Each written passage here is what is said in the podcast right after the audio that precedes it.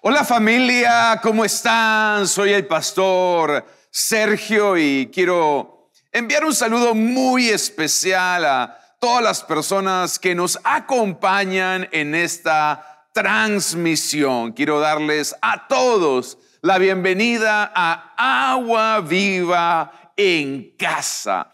Amamos poder hacer iglesia en línea con ustedes y esta semana estoy emocionado porque voy a continuar con la serie que empezamos la semana pasada titulada Supervivientes, Supervivientes. Esta es una serie basada en un personaje bíblico del Antiguo Testamento. Su nombre es Job. Y hoy me gustaría que vayamos al segundo capítulo del libro de Job. Job capítulo 2, versículo 3 en adelante. Dice, entonces el Señor le preguntó a Satanás, ¿te has fijado en mi siervo Job? Es el mejor hombre en toda la tierra. Es un hombre intachable y de absoluta integridad.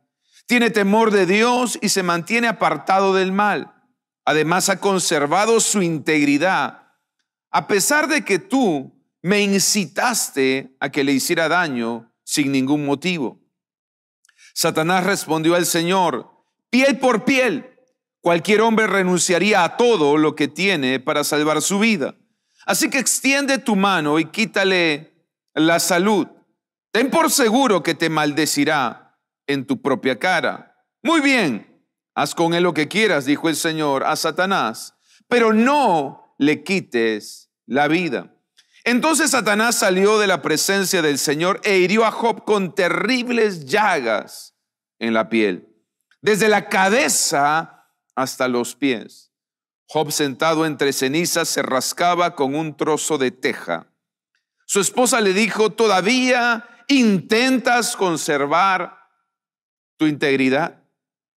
Maldice a Dios y muérete. Sin embargo, Job contestó, hablas como una mujer necia. ¿Aceptaremos solo las cosas buenas que vienen de la mano de Dios y nunca lo malo? A pesar de todo, Job no dijo nada incorrecto. Como estuve mencionando hace pocos minutos, estamos en una serie titulada Supervivientes, basada en el libro de Job. Si ustedes recuerdan, la semana pasada estudiamos el capítulo 1 del libro de Job, donde vimos cómo Job tuvo que enfrentar una prueba tras otra, una mala noticia tras otra. Perdió sus bienes, luego perdió su ganado, luego perdió a sus siervos y finalmente perdió todos sus hijos. Lo impresionante de la historia de Job es que vimos que después de todo lo que le pasó, Job no se amargó, Job no se enojó, Job no se quejó con Dios, sino Job alabó a Dios. Job alabó al Señor.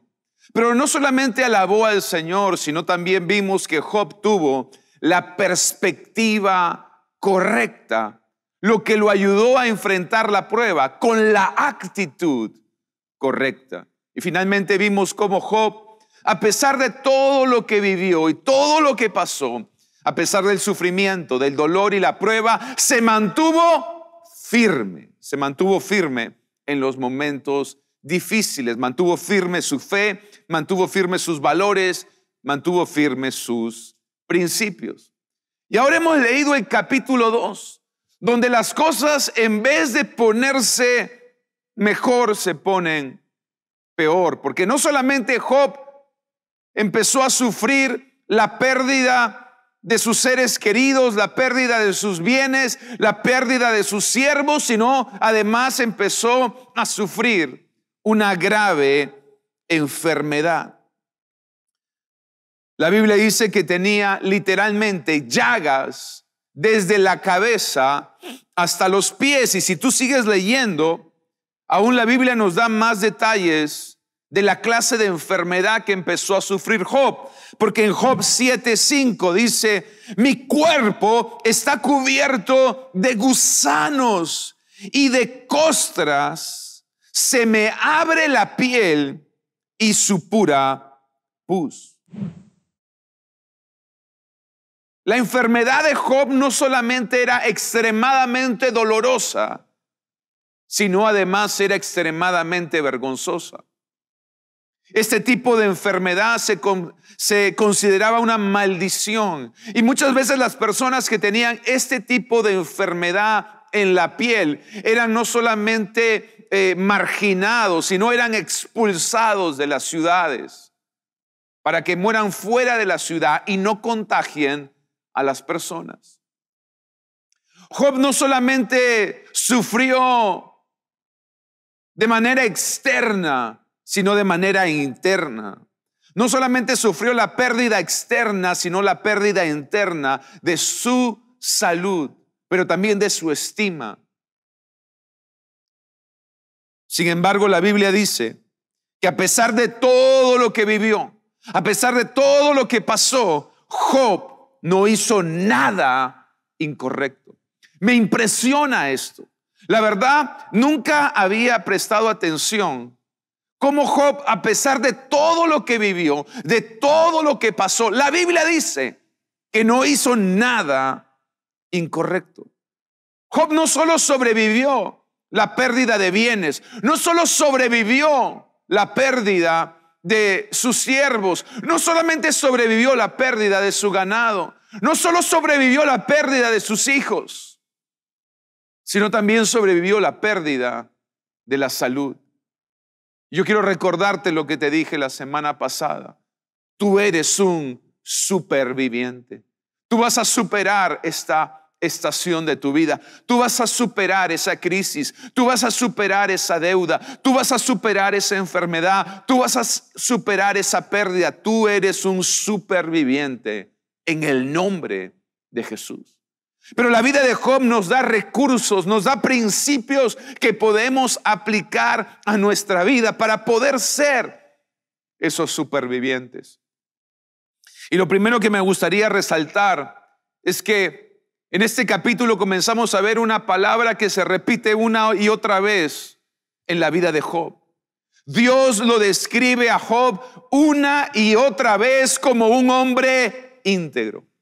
Y si tú quieres ser un superviviente, vas a tener que caminar con integridad. Mira lo que dice Job, capítulo 2, versículo 3, dice, entonces el Señor le preguntó a Satanás, ¿te has fijado en mi siervo Job? Es el mejor hombre de toda la tierra, es un hombre intachable y de absoluta integridad. Tiene temor de Dios y se mantiene apartado del mal. Además, ha conservado su integridad a pesar de que tú me incitaste a que le hiciera daño sin ningún motivo. Una vez más, vez tras vez se repite la misma palabra.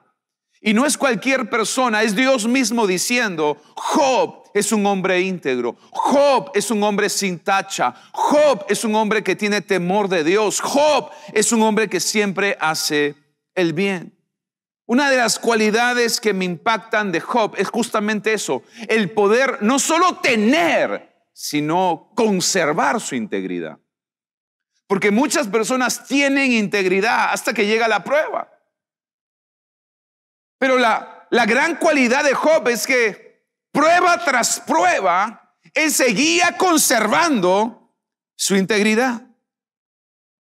Y la integridad no solamente fue una de las grandes cualidades de Job, sino de una de las grandes razones por las que Job pudo sufrir tantas pruebas. Es una de las grandes razones por las que Job pudo supervivir.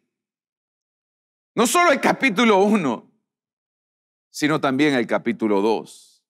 La integridad, si quieres tomar nota, la integridad es hacer lo correcto en todo momento y en toda circunstancia, ya sea que alguien esté mirando o no. Una vez más, La integridad es hacer lo correcto en todo tiempo y en toda circunstancia, en las buenas y en las malas. Voy a ser íntegro, sea que la gente me vea o, sea que la gente no me esté mirando. Si tú quieres ser un superviviente, debes empezar primero a caminar en integridad. Mira lo que dice Proverbios capítulo 2, versículo 7. Proverbios 2, 7 dice, el Señor es un escudo para los que caminan en integridad. ¡Wow! Lo voy a volver a repetir. El Señor es un escudo para los que caminan en integridad. Noten qué interesante. Satanás pudo probar a Job, pero no pudo destruir a Job. Satanás pudo tocar a Job, pero Satanás no pudo matar a Job, porque Dios le puso un límite al enemigo. Dios le puso un límite a Satanás. Dios le dijo, lo puedes probar, pero no lo puedes matar. Lo puedes probar, pero no lo puedes destruir. Y todo eso viene después de que Job, o, mejor dicho, todo eso viene después de que Dios habla de Job como un hombre íntegro. La integridad de Job le salvó la vida. Dios protegió a Job, le protegió la vida justamente porque él era un hombre íntegro. Y eso lo confirma el libro de eh, de Proverbios, porque el libro de Proverbios dice que Dios es un escudo, en otras palabras, Dios es protección para aquella persona que camina en integridad. Si tú quieres ser un superviviente, camina en integridad. Porque tú, cuando tú caminas en integridad, el enemigo está limitado en tu vida. Cuando tú caminas en integridad, el enemigo te puede tocar, pero no te puede matar. El enemigo te puede tocar, pero no te puede destruir. Hay un límite. Dios le dice, hasta aquí nomás. La Biblia dice que Dios es un escudo a tu alrededor. Van a caer flechas, pero no te van a poder matar. Van a venir pruebas, pero no te van a poder destruir. Vas a pasar por fuego, pero no te vas a quemar. Vas a pasar por aguas, pero no te vas a hundir. ¿Por qué? Porque Dios es tu escudo. Dios te va a proteger. Dios te va a guardar. Segundo, miren lo que dice Job capítulo 2, versículo 9. Su esposa le dijo, todavía intentas conservar tu integridad. Maldice a Dios y muérete. Yo quiero que ustedes recuerden que esta mujer, al igual que Job, había perdido todos sus bienes, todas sus propiedades, todos sus siervos. Y lo más difícil, lo más duro para una madre, había perdido a todos sus hijos. Sin embargo, su esposo estaba gravemente enfermo. Y en vez de convertirse en un apoyo, se convirtió en una piedra de tropiezo. En vez de animarlo a que conservara su integridad, lo tentó para que rompiera con su integridad, para que dejara su integridad, para que renunciara a su integridad. Y esto me lleva a una conclusión y es que debemos tener mucho cuidado de las palabras que salen de nuestra boca, sobre todo en momentos donde hemos pasado un momento difícil. Sobre todo en momentos donde estamos heridos, donde estamos enojados. Debemos procurar que nuestras palabras siempre sean de ánimo, de afirmación y motivación. Recuerda, si no tienes nada bueno que decir, mejor no digas nada. Y quiero motivar por un momento a los esposos. Si sabes que tu esposo o tu esposa está pasando por un momento difícil, está pasando por una tragedia, está enfermo, motívalo, anímalo. Dale palabras de vida, no de muerte, de bendición y no de maldición. En tu boca hay poder para hacer un milagro. No desperdicies tus palabras. Usa tus palabras con sabiduría. Y a todos nos ha tocado vivir momentos difíciles en los últimos tiempos. Por eso es importante enviar nuestras palabras en la dirección correcta. Usemos nuestras palabras para animar, para inspirar, para motivar, para bendecir a los demás, especialmente a los que están en nuestra casa, especialmente a las personas cercanas a nosotros. Este pasaje nos enseña que si queremos supervivir los tiempos de dificultad, debemos caminar con las personas correctas y escuchar las voces correctas. Job se negó a escuchar el mal consejo y se aferró a su integridad. Él no escuchó el consejo necio de su esposa, sino se aferró a su integridad. Job se negó a hacerle caso a su mujer. Rodéate de amigos que te inspiren a vivir en integridad. Rodéate de amigos que te inspiren a vivir más cerca de Dios. Rodéate de amigos que te inspiren en tu fe. Aléjate de la gente negativa, aléjate de la gente murmuradora, aléjate de la gente tóxica. Mira lo que dice Proverbios 17, 17. Dice, el verdadero amigo siempre ama y en tiempos de necesidad es como un hermano. Me impresiona cómo empieza el proverbista diciendo el verdadero amigo. Eso quiere decir que hay amigos que no son verdaderos. Dice el verdadero amigo. Ama en todo tiempo. Está contigo en todo tiempo. Te ayuda en todo tiempo.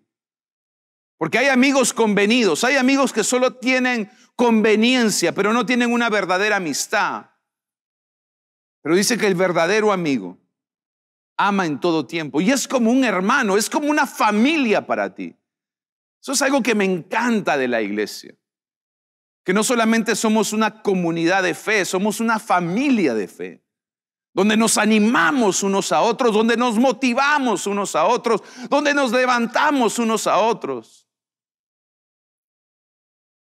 Es por eso que estoy tan animado de este nuevo tiempo en la iglesia, donde no solamente vamos a empezar ya nuestras reuniones presenciales, sino que además podemos conectar en las células, en los grupos, y podemos ayudarnos unos a otros y aconsejarnos unos a otros y apoyarnos unos a otros y alentarnos unos a otros. Me encanta el concepto de iglesia, me encanta el concepto de comunidad, me encanta el concepto de familia. Yo te animo a involucrarte, a ser parte de esta familia.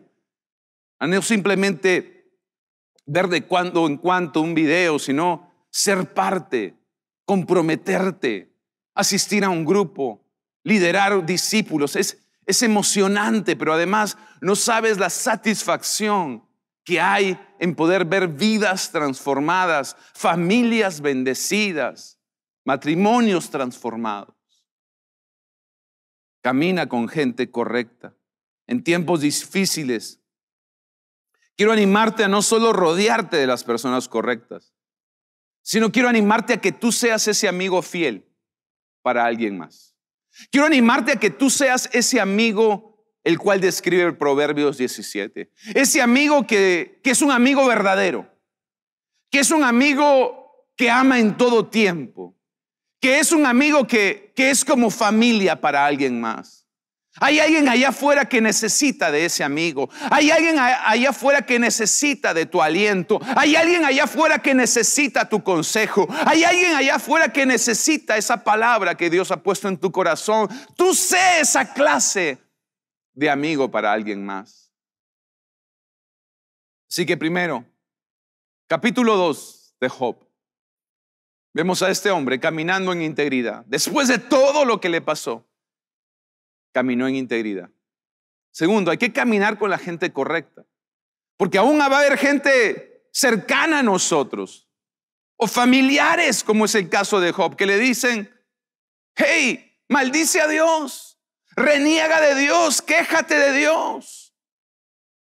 Pero él dice, no, no lo voy a hacer. Mantuvo su integridad.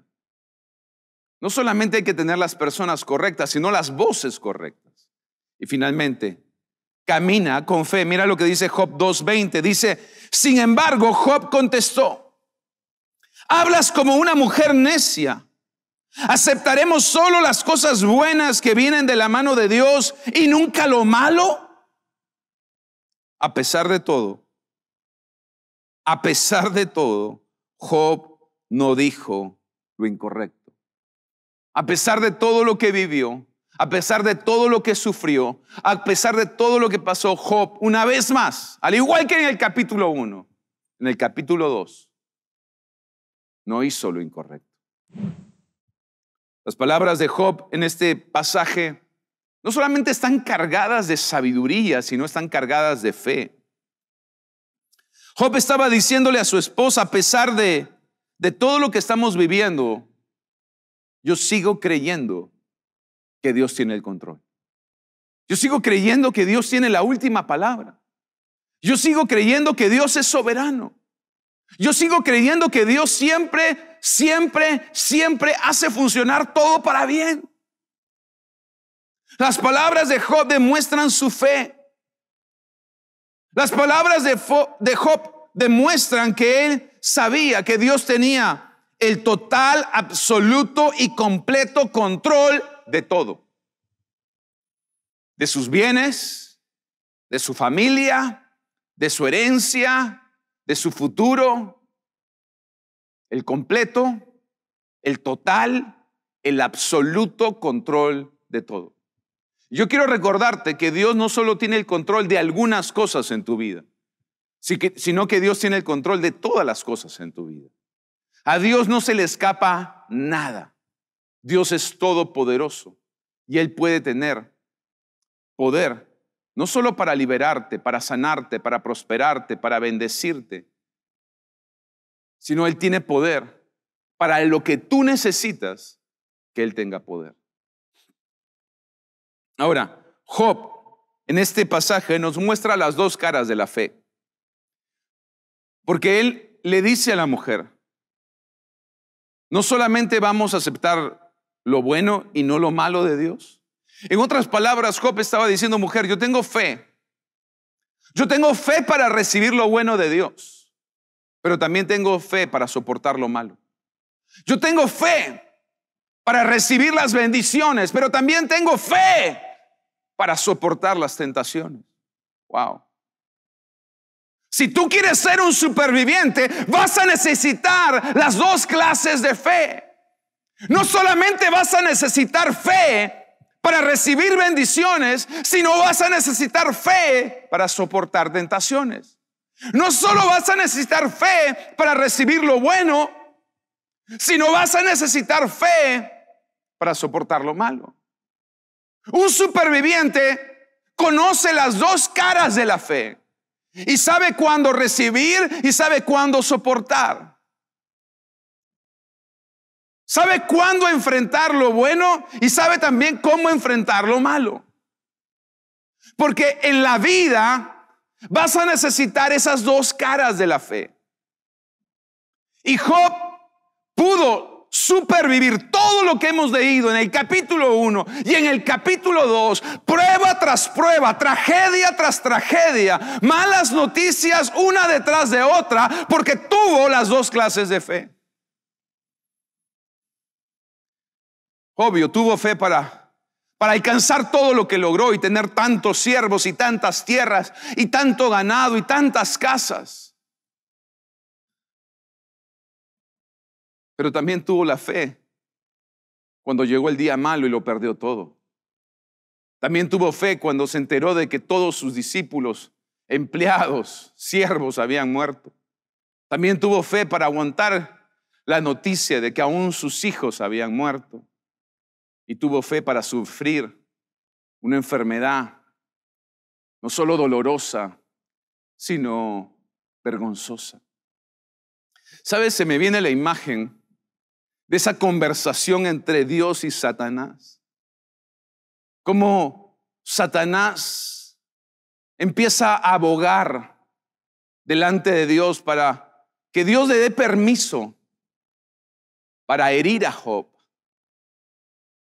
Yo imagino que Satanás regresó al infierno y junto con todos sus demonios empezó a frotarse las manos y decirles, ahora sí la hice. ¿Se acuerdan que Job perdió todo?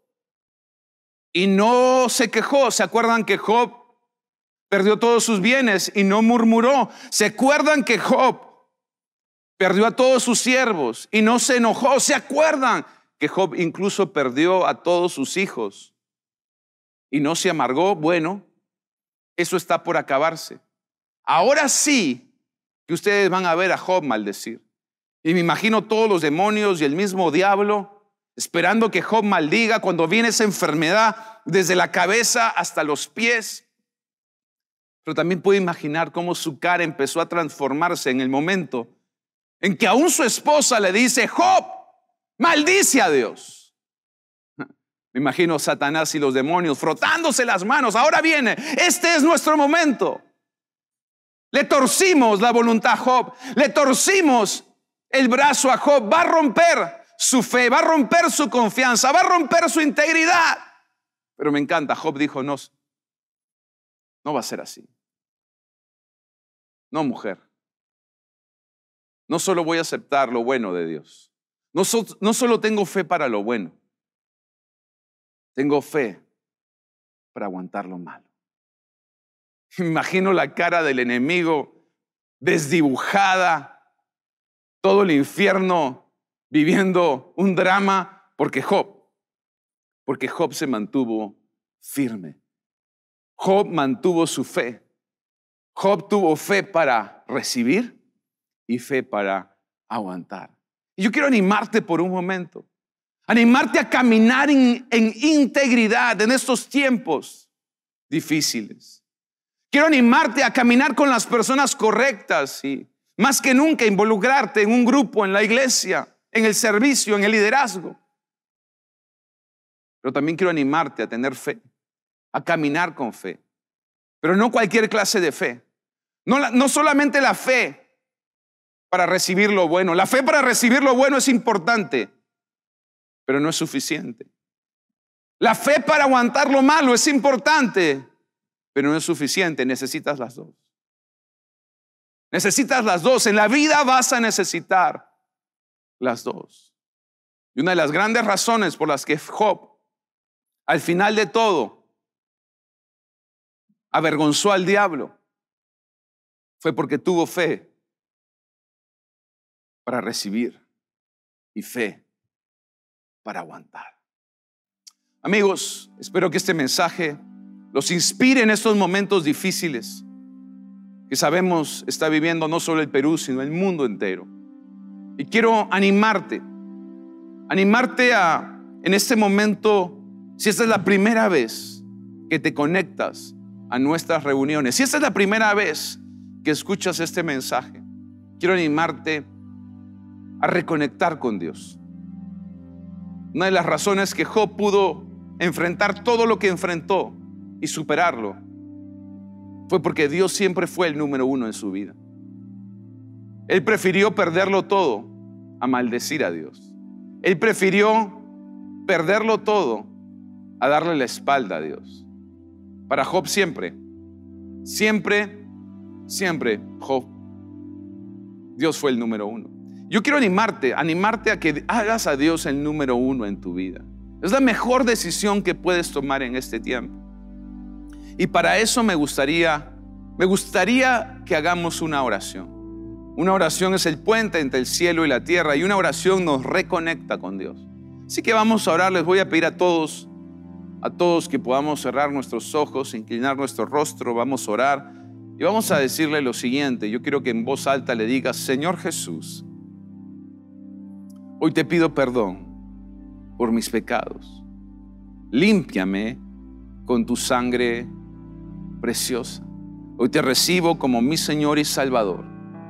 Y te pido que me des una nueva, una nueva oportunidad para vivir para ti. En el nombre de Jesús. Amén y amén. Wow, a todos los que han hecho esta oración por primera vez, permítanme felicitarlos y darles la bienvenida a nuestra familia de fe. Estamos emocionados de poder tenerlos a través de las nuestras conexiones en línea y te motivo a que nos conectes en una próxima oportunidad. Ahora les voy a pedir que si alguno de ustedes tiene preguntas o dudas, no deje de escribirnos o llamarnos al teléfono que aparece en pantalla. Vamos a estar muy, muy felices de poder conversar contigo y absolver cualquier pregunta que tengas acerca de nuestra iglesia. Ahora sí, con todos los demás. Estamos ahora en el capítulo 2 y la verdad las cosas no se pusieron mejor. Job no solamente sufrió la pérdida de sus bienes, sus siervos, su ganado, todos sus hijos en el capítulo 1, sino en el capítulo 2 sufrió la pérdida de su salud. Una terrible enfermedad cubrió su cuerpo de la cabeza a los pies. Quizás tú me estás escuchando y me dices, pastor, el año pasado fue el capítulo 1 y este año parece el capítulo 2. El año pasado fue difícil y este parece más difícil. El año pasado fue malo y este parece peor. Ya pasé el capítulo 1, pero me siento ahora en el capítulo 2. El dolor ya no es externo, sino es interno. ¿Qué hago, pastor? Mi consejo es seguir el, el camino de Job. Caminó en integridad. Caminó con las personas correctas. Caminó. Caminó con fe. Sé que no es, no es fácil caminar este camino. Lo más fácil es renegar de Dios, culpar a Dios, enojarnos con Dios, darle la espalda a Dios. Eso es lo que harían todos. Pero te lo dije la semana pasada y te lo vuelvo a decir, tú no eres todos.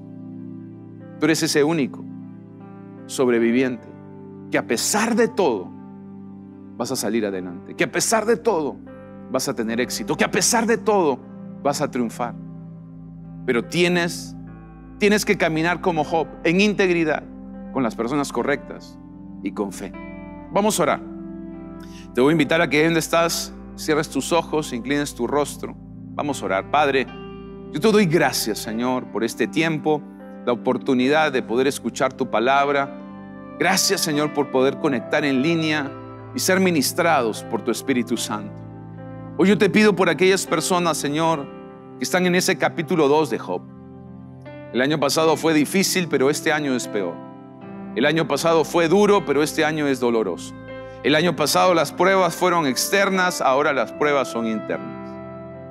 Y yo te pido, Señor, para que tú puedas ayudarlos a conservar su integridad. Ayudarlos a mantener su integridad y rodearse de las personas correctas. Pon el querer como el hacer. Pon el deseo de congregar, de de participar, de comprometerse, de servir, de liderar, de, no aislarse en este tiempo. Pero sobre todo yo te pido, Señor, que a pesar de que están siendo zarandeados, su fe no falte. Que no solo falte la fe, Señor, sino esa confianza en ti, Señor, de que tú tienes el control, no de una área, sino de todas sus áreas. Yo te pido, Señor, que hoy tú les des la fe, no solo para recibir, sino también para soportar. Que les des esa fe para recibir la bendición y también la fe, Señor, para soportar la prueba. La fe para recibir el milagro y la fe para conservar el milagro. La fe para recibir la semilla y la fe también para multiplicar la semilla. Dales la fe, Señor, para lo bueno y para lo malo.